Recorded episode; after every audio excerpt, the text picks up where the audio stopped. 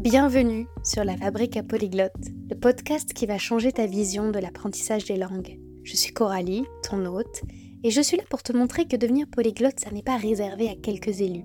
Si tu as déjà rêvé de parler plusieurs langues couramment, alors tu es au bon endroit. Ici, nous allons briser les mythes de l'apprentissage des langues. Non, tu n'as pas besoin de talent extraordinaire ni de passer des heures interminables à étudier. Je vais te révéler des méthodes pratiques, des astuces inédites et des ressources précieuses qui vont transformer ton apprentissage autodidacte. Que tu sois débutant ou en quête de perfectionnement, la fabrique polyglotte est ton compagnon de route idéal. Alors prépare-toi à explorer le monde des langues avec un nouveau regard et abonne-toi dès maintenant pour ne rien manquer de cette aventure multilingue. Si je vous dis fermez les yeux, imaginez quelqu'un, chez lui ou chez elle, qui travaille une langue étrangère, enfin qui pratique, qui se forme à une langue à la maison, en autonomie. Vous pouvez imaginer cette personne à son bureau, sur un livre de grammaire, sur son canapé, avec euh, le téléphone devant les yeux, une application de langue ouverte, mais je parierais fort que vous êtes beaucoup à l'avoir vu sur ce canapé, mais devant un vaste choix de séries Netflix regardées en version originale. Les séries et les films, c'est des supports auxquels on pense assez rapidement, assez naturellement, quand il s'agit d'apprendre une langue à la maison, enfin de pratiquer cette langue dans son volet compréhension orale. C'est aussi un super outil pour les enseignants, dans l'enseignement classique, école, collège, lycée, université même, comme dans les cours privés, et aujourd'hui on est accompagné de quelqu'un dont c'est la spécialité d'utiliser le cinéma pour enseigner le français aux étrangers. Dans cet épisode, que tu sois enseignante, enseignant, tutrice ou tuteur privé ou un, une autodidacte en recherche d'optimisation de ses séances télé à la maison, tu découvriras comment notre invité du jour fait de cet outil un véritable levier d'apprentissage et d'acquisition des langues. Le cinéma, c'est d'ailleurs la formation initiale de notre invité du jour, Marion Trotté, qui est à la tête de Clap Français. Elle est diplômée d'un master en technique du cinéma et aujourd'hui professeure de français langue étrangère avec elle. On va s'intéresser toutes les façons dont on peut profiter pleinement de ce support pour éviter l'illusion d'apprentissage et au contraire progresser pour de bon parce que c'est un outil puissant qui peut véhiculer du savoir linguistique mais aussi culturel, voire historique, nous enseigner la compréhension, la prononciation et les registres de langue, entre autres. Voilà un riche programme que je te laisse découvrir sans plus tarder. Bonne écoute. Bonjour Marion, je suis ravie de t'avoir avec moi pour un sujet qui m'est tellement demandé J'aimerais commencer par une petite présentation de qui je suis par rapport au cinéma et aux séries. Eh bien, en fait, je regarde très très peu la télé et très peu les séries. Et donc, c'est pas un outil que personnellement j'ai utilisé. Mais quand je faisais des accompagnements de français langue étrangère, combien de fois on m'a demandé et Coralie, quelle série et quel, euh, et quel film je peux voir par rapport à mon niveau? Donc je suis tellement contente de pouvoir enfin arriver avec des réponses à ces questions parce que c'est un outil qu'on peut utiliser tellement facilement pour apprendre les langues. Mais avant d'entrer dans ce sujet, j'aimerais savoir qui tu es d'abord, Marion. En tant qu'apprenante, ton histoire avec les langues, comment tu les as rencontrées et combien tu en parles aujourd'hui? Eh ben, allons-y. Merci en tout cas pour l'invitation. C'est un plaisir d'être là aussi. Alors, ça m'a fait beaucoup réfléchir cette question parce que en fait euh, moi je suis née donc euh, en France, j'ai grandi à la campagne vraiment et dans ma famille on ne parle que le français. Je me suis rendu compte que j'ai été confrontée aux langues à l'école.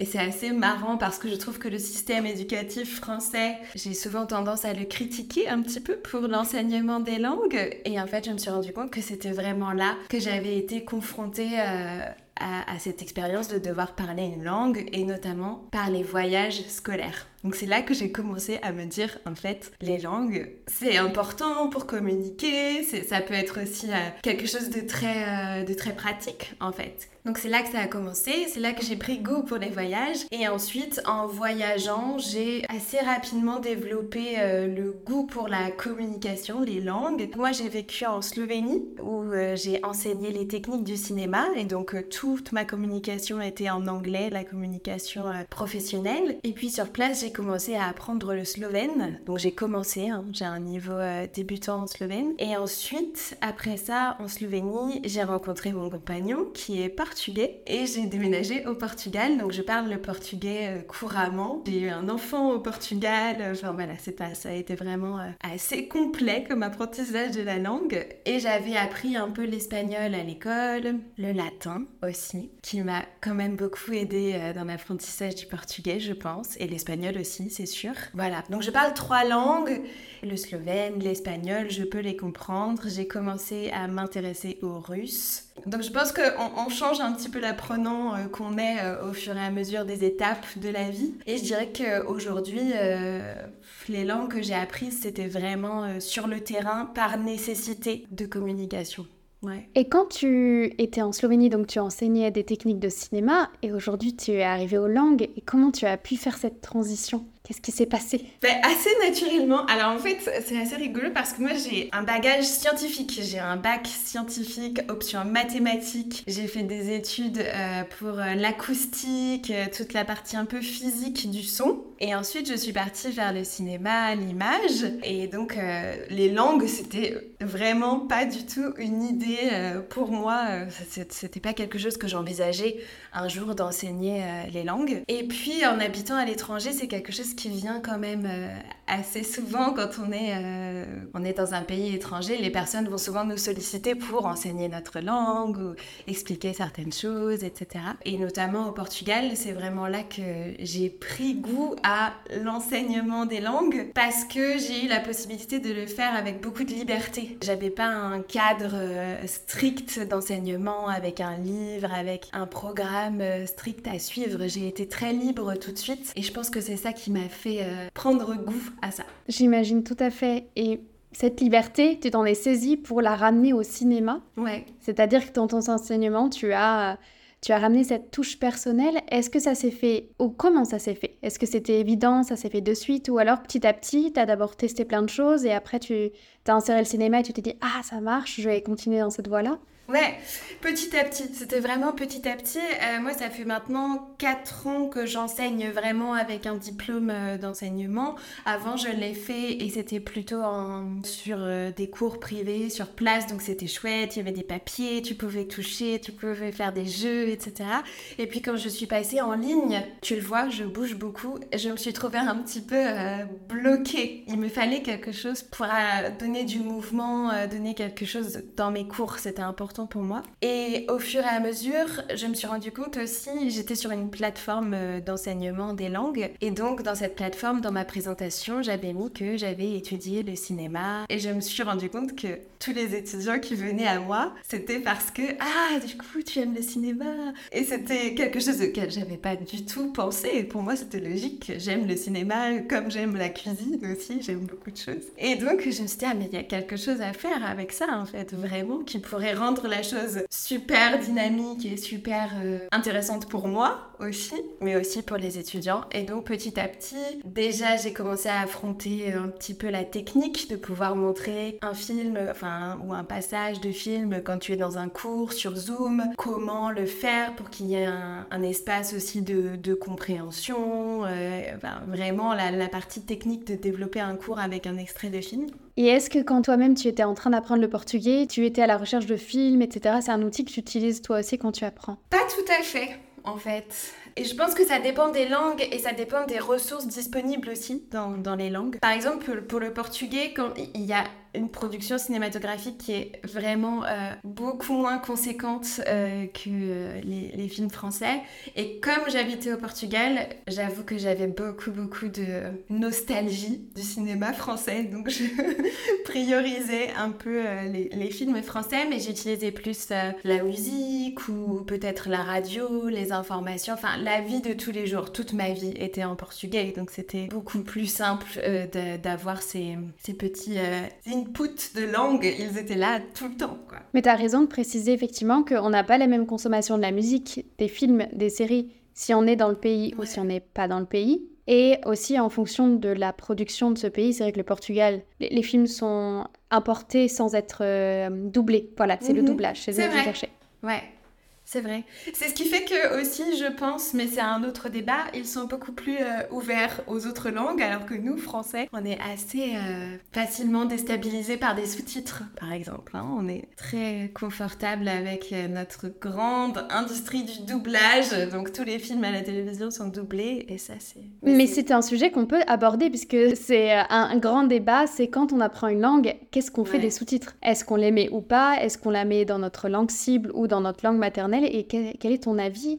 Et est-ce que tu as une pratique différente en fonction du niveau, en fonction des étudiants ou Ah oui, complètement. Je pense que l'utilisation des sous-titres, c'est quelque chose qu'il faut totalement personnaliser à l'étudiant au niveau du film, on va dire au sujet du film aussi, parce qu'il y a des films qui, sont, qui ont des sujets beaucoup plus complexes que d'autres. C'est pour ça qu'il n'y a pas une réponse tranchée de si tu as un niveau B2, alors enlève les sous-titres tout le temps, ou mets les sous-titres que en français, ou mets les sous-titres que dans ta langue si tu as un niveau A2. J'ai vraiment pas de réponse euh, précise, ça dépend du film, ça dépend des étudiants, et ça dépend aussi de l'état dans lequel on est quand on va commencer à, regarder ce film. Parce que je crois que les films, c'est quelque chose qu'on regarde souvent ben, le soir, quand on a envie de se détendre un peu. Peut-être on a passé une journée euh, super fatigante, peut-être on n'est pas dans un état euh, vraiment euh, de, de, se mettre ce challenge en plus de devoir euh, comprendre ou cette frustration possible de ne pas tout comprendre. Peut-être qu'on n'a pas du tout envie de ça aujourd'hui. Je pense qu'il faut aussi euh, s'écouter et, savoir euh, bah, qu'est-ce qu'on veut faire. Bien sûr, il faut se pousser un petit peu aussi. On peut pas rester tout le temps dans sa zone de confort. Parfois, c'est bien aussi de ne pas tout comprendre,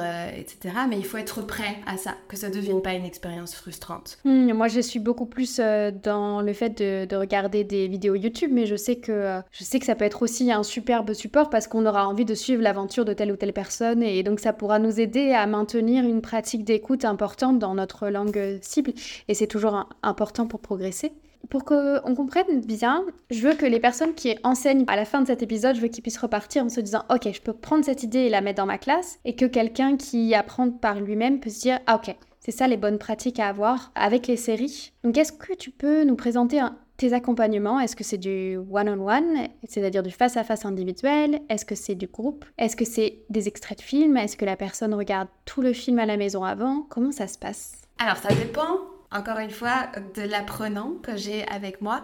Je fais uniquement des cours privés en ligne. Dans mes cours privés, ça va dépendre vraiment euh, de l'élève et du niveau. Une structure de cours que je vais suivre avec un extrait de film. Donc je vais choisir l'extrait adapté à ce qu'on est en train d'apprendre. Si c'est sur la santé, si c'est sur... Euh, voilà, on va adapter à l'apprenant. Si j'ai quelqu'un qui a un niveau B2, ben, je vais apporter des sujets qui vont amener des conversations ou qui vont amener des questions ou un type de vocabulaire nouveau. On prend cet extrait, un extrait court parce que plus que 3 minutes, c'est déjà trop long. Donc vraiment, moins de 3 minutes, c'est le bon format. Un extrait avec uniquement deux personnes. En général, je privilégie les dialogues où il y a deux personnages dans la scène, sinon c'est beaucoup trop de choses. Et en général aussi un extrait qui va intervenir au début du film pour éviter d'avoir des situations où on va devoir réexpliquer le contexte, etc. Et aussi un extrait qui est visuellement, où il y a des indices visuels selon le niveau de l'apprenant, mais par exemple pour des apprenants qui ont un niveau débutant, où il y a des indices visuels du langage corporel qui est euh, facile à décrypter, qui vont nous donner d'autres indices sur le, contenu de la scène. On regarde une première fois la scène et ensuite je demande qu'est-ce que tu as compris? Et souvent on commence par des questions très basiques. On est où? Qui sont les personnages? Combien il y a de personnages? Est-ce qu'ils ont l'air fâchés? Est-ce qu'ils ont l'air euh, contents? On est sur quel type de saison? Par exemple Si on voit qu'il y a des vêtements qui sont très euh, marqués, ça peut aider à aussi refaire euh, tout ce vocabulaire des vêtements, des saisons, l'heure de la journée. Donc ça déjà peut amener euh, beaucoup de choses. Et en général, ensuite, j'apporte la transcription de l'extrait que j'ai écrite moi-même parce que les sous-titres en général sont un petit peu différents de, de ce que disent les, les, personnages et aussi parce que j'adore ajouter les euh, ben, euh, tous ces petits mots ou aussi peut-être parfois euh, quand il y a des, des liaisons qu'on va faire à l'oral et qu'on fait pas vraiment à l'écrit pour les écrire, enlever les nœuds dans la négation par exemple quand je vais faire ma transcription, je vais noter exactement ce que disent les personnages. Et ensuite, j'enlève quelques mots-clés sur lesquels je veux euh, ensuite discuter avec mes apprenants ou je sais qu'ils vont être un petit peu plus difficiles à trouver. Et là, on fait de la compréhension orale, donc on réécoute l'extrait et ils doivent retrouver les mots ou au moins la sonorité du mot, si c'est un mot qu'ils connaissent pas. Ça leur permet de s'entraîner euh, petit à petit à bien écouter et à repérer les mots que s'ils regardent une série tout seuls, ils ont du mal à comprendre. Voilà, ça c'est notre base de cours. Et ensuite, après ça, en général, on discute un petit peu du nouveau vocabulaire. Et à la fin du cours, ils ont une expression à faire ou pour la prochaine fois sur le sujet. Euh, ça peut être continuer le dialogue, ça peut être regarder une autre vidéo et, donner votre opinion. Donc du sur-mesure et hyper complet, puisqu'à la fois je travaille l'écoute et ensuite bah, je l'associe à quelque chose de visuel. Donc j'apprends par le contexte et je fais une association très claire entre le mot que j'apprends et ce que ça représente dans la réalité. Et avec ton exercice de mise en pratique, eh ben, je m'assure de l'avoir compris et de le retenir par la pratique. Donc euh, très chouette et ça peut effectivement inspirer euh, pour des, des, niveaux collège ou lycée de pas juste regarder un film en entier et en discuter après, mais de prendre une petite séquence et d'aller creuser euh, le vocabulaire. Ouais, tout à fait. Moi, c'est ce que je préfère et c'est ce qui est aussi beaucoup plus facile pour les apprenants. Ça demande moins de travail de préparation. Mais oui. Et justement, en parlant de travail à la maison, Quelqu'un qui nous écoute et qui se dit Ok, je veux essayer d'être un peu plus intentionnel avec la manière dont j'utilise mes séries et mes films pour apprendre. Quels seraient tes meilleurs conseils, sachant que on peut très vite tomber dans le Ok, je regarde des séries, c'est une excuse pour regarder la série, et puis finalement on a laissé les sous-titres en, français ou en, dans sa langue maternelle, et puis on, on a été chercher cette petite sortie de zone de confort qui fait qu'on progresse. Ouais. Alors qu'est-ce qu'on peut faire dans ces cas-là? Eh bien, la première euh, chose, c'est de s'en rendre compte déjà. Euh, les séries, elles sont bien faites, donc c'est très addictif. Hein. On a envie de voir la suite, parfois un peu plus vite même euh, que, que, le déroulement normal de la série. Une fois qu'on s'en est rendu compte, il faut vraiment mettre en place un, un apprentissage actif conscient, savoir qu'on a euh, envie d'apprendre euh, cette langue et être au clair aussi avec ses objectifs. Pourquoi je regarde cette série? Se remettre vraiment euh, en face de son objectif d'apprentissage. Qu'est-ce que je veux faire moi dans la langue? Pourquoi je regarde cette série aujourd'hui? Est-ce que j'ai envie de progresser dans la compréhension orale? Si c'est le cas, alors peut-être que je vais regarder un morceau un peu plus court de cette série et enlever les sous-titres, le regarder une ou deux fois. Et ensuite, une fois que j'ai fait ce travail, de prendre des notes, de faire une une écoute active que toi tu appellerais peut-être euh, passive de, l'épisode de podcast que j'ai écouté qui était très intéressant d'ailleurs. Donc avoir vraiment pratiqué cette écoute, essayer de noter les mots qu'on entend sur euh, peut-être les deux premières minutes de votre épisode et ensuite en récompense vous pouvez regarder la fin de l'épisode. Donc être clair sur euh, qu'est-ce que vous voulez faire avec cet épisode de série? Est-ce que vous avez envie de voir comment les Français ou les personnes de votre âge qui habitent en France interagissent avec leurs amis? Est-ce que c'est ça qui est intéressant pour vous de voir le vocabulaire qu'on peut utiliser avec ses amis. Alors peut-être qu'à un moment, on peut faire une pause sur une scène qu'on trouve intéressante, sur un personnage qui a une manière de parler ou de s'exprimer qui me plaît, auquel j'aimerais bien ressembler. Peut-être qu'on peut essayer de décrypter un peu plus ce personnage aussi dans les prochains épisodes. Quels sont les mots qu'il utilise de manière récurrente ou les formules, la manière dont il parle, etc.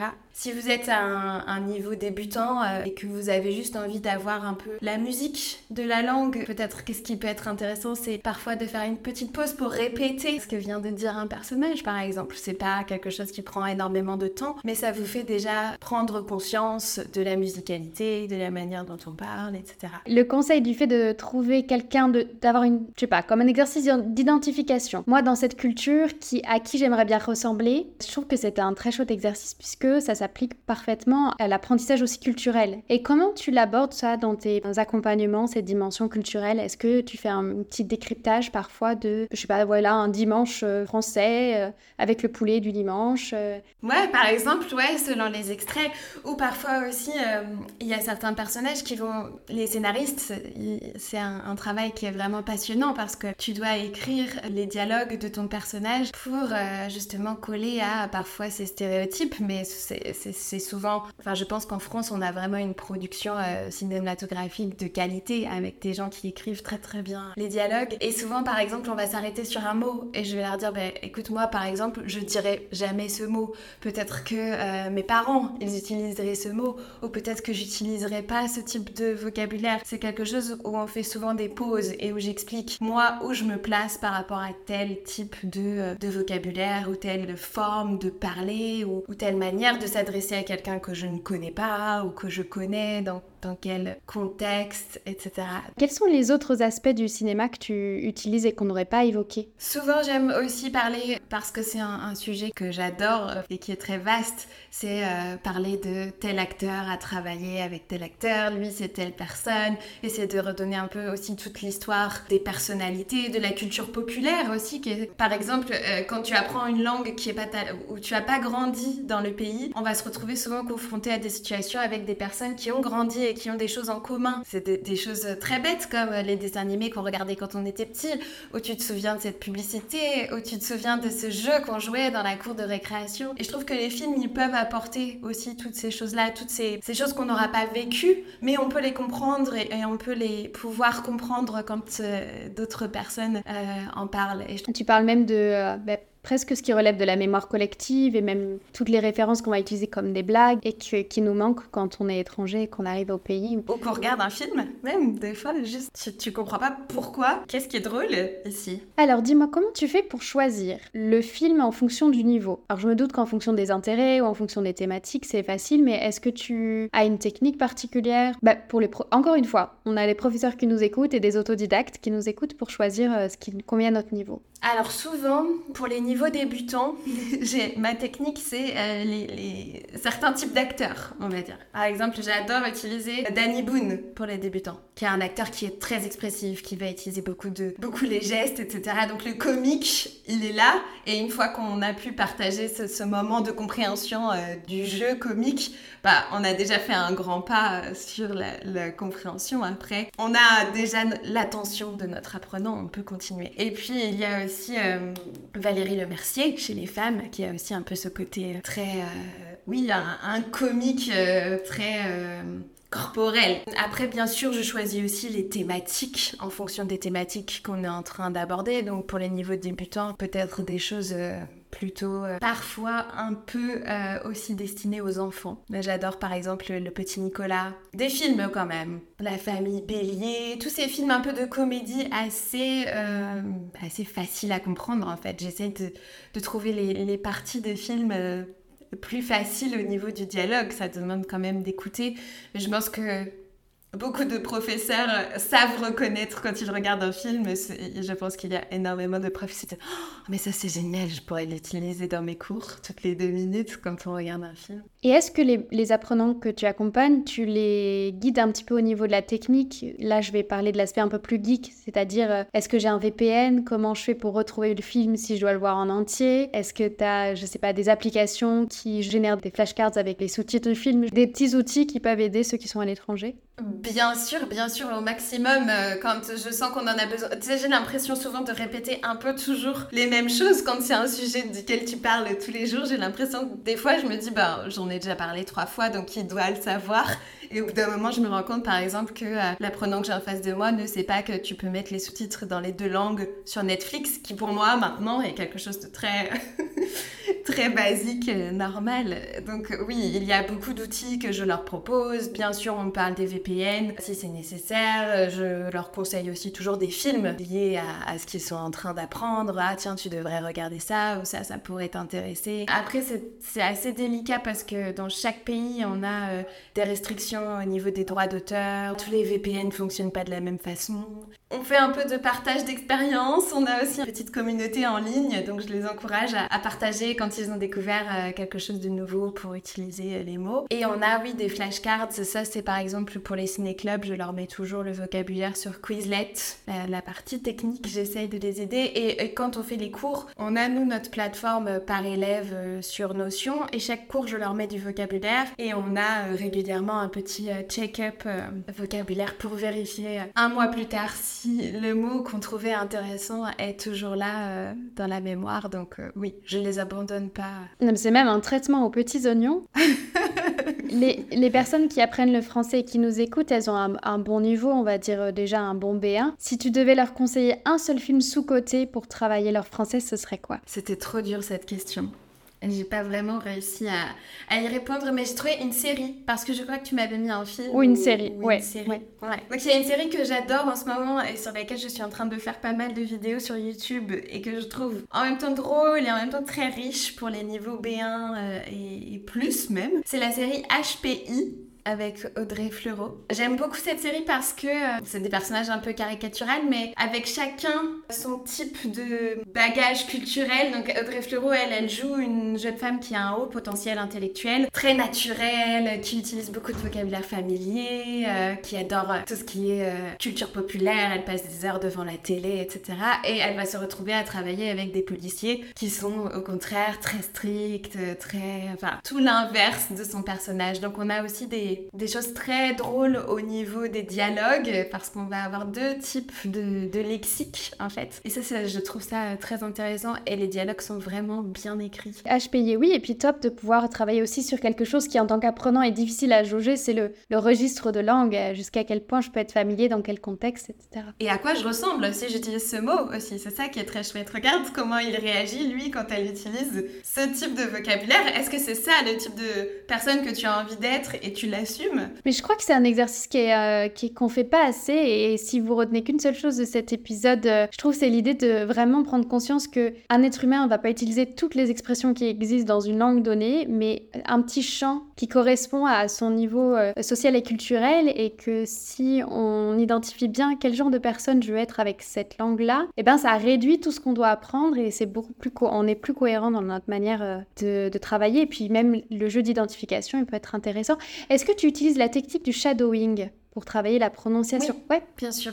J'ai même des étudiants qui font que le, une, une, heure de shadowing par semaine avec moi. C'est l'unique euh, type de cours qu'on a ensemble. À ce stade, je crois que je te dois une définition de ce que c'est que le shadowing. C'est une technique d'apprentissage des langues. Alors, c'est pas une technique que tu utilises en solo, c'est-à-dire qu'on peut pas apprendre une langue avec uniquement le shadowing, mais c'est quelque chose qui vient compléter ou s'inscrire dans, dans un apprentissage des langues pour travailler précisément la prononciation, la fluidité verbale et la compréhension orale de cette langue étrangère. Comment ça marche? Première chose que tu dois faire, c'est écouter attentivement cette langue en écoutant un, locuteur natif via ben, soit un enregistrement audio ou vidéo. La chose à faire, c'est d'écouter un petit passage, de mettre pause et de répéter le plus rapidement possible ce que tu viens d'entendre en collant le plus à l'accent, au rythme, à la prononciation et à l'intonation de ce locuteur natif. Tu vas essayer de répéter les paroles le plus fidèlement possible. Et ça, ça te permet vraiment d'améliorer l'écoute et la compréhension de cette langue et euh, toutes les transformations que l'on effectue entre la langue écrite et la langue orale en fonction des différents accents. C'est pour ça que c'est très important d'effectuer un choix judicieux sur bah, de quel locuteur je m'inspire pour travailler en shadowing. Mais tout ça, on va le détailler avec Marion. Un des étudiants avec qui je fais ça depuis le plus longtemps, c'est lui qui choisit ses extraits. Parce que le shadowing, c'est, on, pense que c'est beaucoup pour travailler la prononciation, et c'est vrai, mais ça aide aussi énormément à travailler la compréhension euh, orale, je trouve. Euh, la manière dont on va raccourcir les mots, dont on va faire les liaisons à l'oral, toutes ces petites choses dont on ne se rend pas compte quand c'est notre langue maternelle, c'est incroyable. Quand je fais des séances avec lui, des fois je, tombe des nues, je regarde le mot, je me dis mais c'est vrai qu'on prononce ça comme ça. Par exemple, voilà, ça va devenir un ah, ah. des choses très très euh, assez surprenantes. Est-ce que tu donnes aussi des choses à faire à la maison à tes élèves? Pour le shadowing ou pour tous les cours? Pour tous les cours. Oui, ça, ça, peut arriver, ça dépend des élèves, ça dépend... Euh, pourquoi, pourquoi je te pose la question? C'était pour savoir si tu avais des recommandations, comme, oh ben je vous conseille, je sais pas moi, 20 minutes, des séries de, avec des épisodes de 25 minutes et de regarder euh, deux par semaine, par exemple. Je sais pas si tu avais des recommandations de ce que tu jugeais intéressant pour maintenir une progression dans le temps. L'important, c'est d'avoir un contact euh, régulier avec la langue. C'est-à-dire qu'une heure de cours par semaine, de mon point de vue, c'est pas productif, c'est pas efficace, c'est pas suffisant. Et je pense qu'il faut un petit peu tous les jours être en contact avec cette langue pour pouvoir euh, s'habituer à la mélodie, etc. Donc oui, regarder un épisode de série tous les jours, c'est super.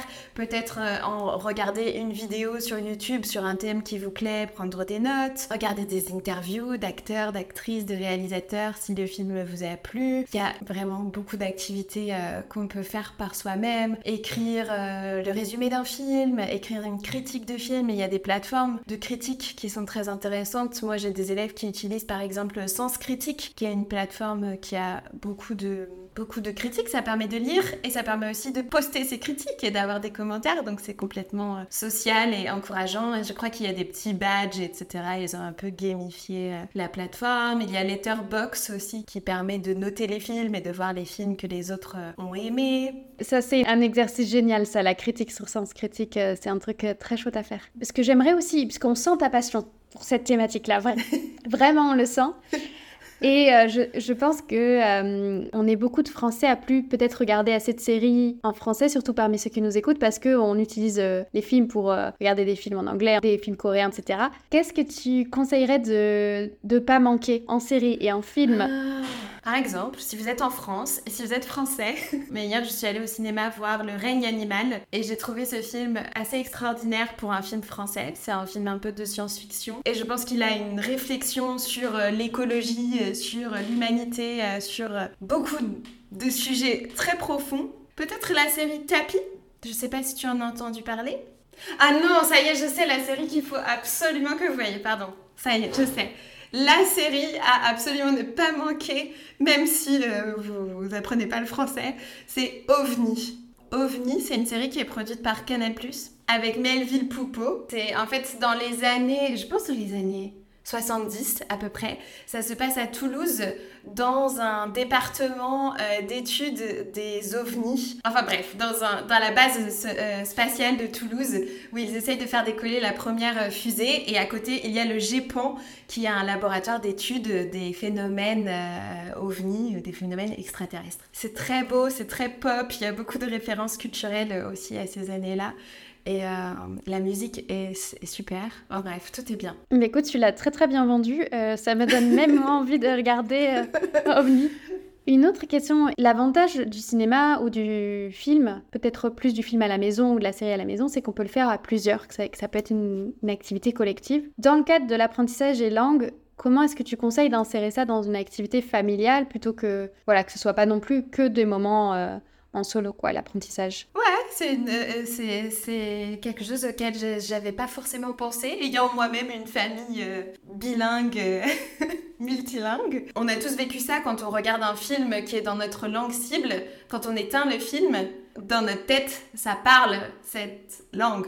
On est d'accord, non On a envie tout de suite de parler euh, avec cette musique-là. Donc c'est vraiment le moment de, commencer une conversation sur le film. Toi, qu'est-ce que tu en as pensé? Quel était ton passage préféré? Est-ce que tu es capable de répéter euh, ce qu'il vient de dire aussi Des petits challenges de, shadowing, ça peut être euh, chouette. Peut-être que vous êtes aussi des personnes qui apprennent la même langue, qui sont en train d'apprendre une langue et vous êtes des partenaires de langue, même à distance. Et maintenant, il y a des choses super qui s'appellent les Netflix Party ou les Disney je crois. Enfin bref, on peut regarder le film en même temps, même à distance. Donc on peut aussi euh, en discuter euh, en direct euh, dans la langue cible. C'est le moment ou jamais d'utiliser ou de réutiliser le mot. Ah, tu as vu, j'ai réussi à réutiliser l'expression qu'il a utilisée dans le film au bon moment. Mmh, parce que que ce soit avec un ciné-club ou, ou en famille, quand on fait de nos moments d'apprentissage des moments collectifs qui s'insèrent dans la vie quotidienne, ça devient plus facile. Puis après tout, les langues, c'est fait pour communiquer et partager.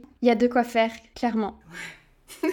et pour ceux qui veulent être accompagnés parce qu'il y a beaucoup de choses à faire et qui ont envie d'avoir ce planning aux petits oignons que tu peux faire pour eux, où est-ce qu'ils peuvent te rejoindre? Bah, J'ai mon site internet qui s'appelle clapfrançais.com. Dessus, vous trouverez donc euh, les, possibilités d'accompagnement et j'ai aussi des formations en ligne. J'ai par exemple une formation qui s'appelle La méthode dans laquelle je propose un parcours de 5 jours pour utiliser les films dans votre apprentissage. J'ai aussi des professeurs hein, qui ont rejoint euh, ce programme donc c'est aussi intéressant parce que j'y donne toutes mes techniques, la manière dont j'utilise. Il y a un workbook à côté que on doit suivre pendant 5 jours pour vraiment mettre en place cet apprentissage et ensuite pouvoir le refaire à l'infini. Et dans cette méthode, j'ai une liste de plus de 365 films français classés par euh, catégorie et genre, etc. pour pas passer des heures à chercher un film si on a envie d'apprendre quelque chose de spécifique. Et aussi une liste avec plus de 50 activités d'expression écrite, orale, etc. à faire avec des films et des séries. Donc ça, c'est la méthode y a un cours complètement à faire en autonomie de votre côté. Et je suis aussi sur YouTube et Instagram où je fais des petites leçons avec des films et j'essaye de partager autant que possible avec le temps que j'ai ben, cette passion pour le cinéma et pour la, la culture cinématographique française et francophone. Vous retrouverez tous les liens euh, dans la description de l'épisode. Si maintenant je te laisse le mot de la fin, qu'est-ce qu'on doit retenir cet épisode? Faites-vous plaisir. vraiment, faites les choses avec euh, plaisir, avec passion. Les langues, c'est vraiment pour moi quelque chose qui doit, l'apprentissage en général, qui doit être vu comme un jeu, comme quelque chose, euh, c'est une chance de pouvoir apprendre des choses nouvelles tous les jours. Super beau mot de la fin, merci beaucoup. Et si cette conversation devait continuer avec une autre personne francophone qui a aussi un savoir à partager sur les langues, avec qui tu nous conseillerais de continuer? Alors j'ai pensé à, parce que j'ai vu que tu avais déjà eu beaucoup d'invités, euh, j'ai pensé aussi à euh, Alex de French in Plain Sight. Je pense que tu lui l'as pas encore interviewé. J'aime beaucoup Alex, j'aime beaucoup le travail qu'il fait euh, sur YouTube et c'est quelqu'un qui a appris le français aussi, qui a développé ses propres techniques d'apprentissage. C'est un, fan de grammaire. C'est assez euh, sympa à voir parce que souvent les apprenants disent Ah non, la grammaire, c'est terrible. Et c'est quelqu'un qui arrive vraiment à bien expliquer la grammaire d'une manière euh, simplifiée et euh, un vrai polyglotte. C'est vrai qu'on a, on rencontre rarement des fans de grammaire, donc ça pourrait être très très chouette. Super. Merci Marion. Merci à toi en tout cas pour l'invitation. Merci d'avoir écouté cet épisode de la Fabrique à Polyglotte jusqu'à la fin. J'espère sincèrement qu'il a été enrichissant pour toi. Si c'est le cas, j'ai une faveur à te demander. Pour soutenir notre communauté polyglotte grandissante, pourrais-tu prendre un instant pour attribuer 5 étoiles à ce podcast sur ta plateforme d'écoute et le partager autour de toi? Ton soutien, c'est la clé de la longévité de ce podcast. Je te remercie chaleureusement pour ce geste et en attendant notre prochain rendez-vous, je te souhaite d'incroyables conversations en langue étrangère mais surtout, reste curieuse, reste curieux.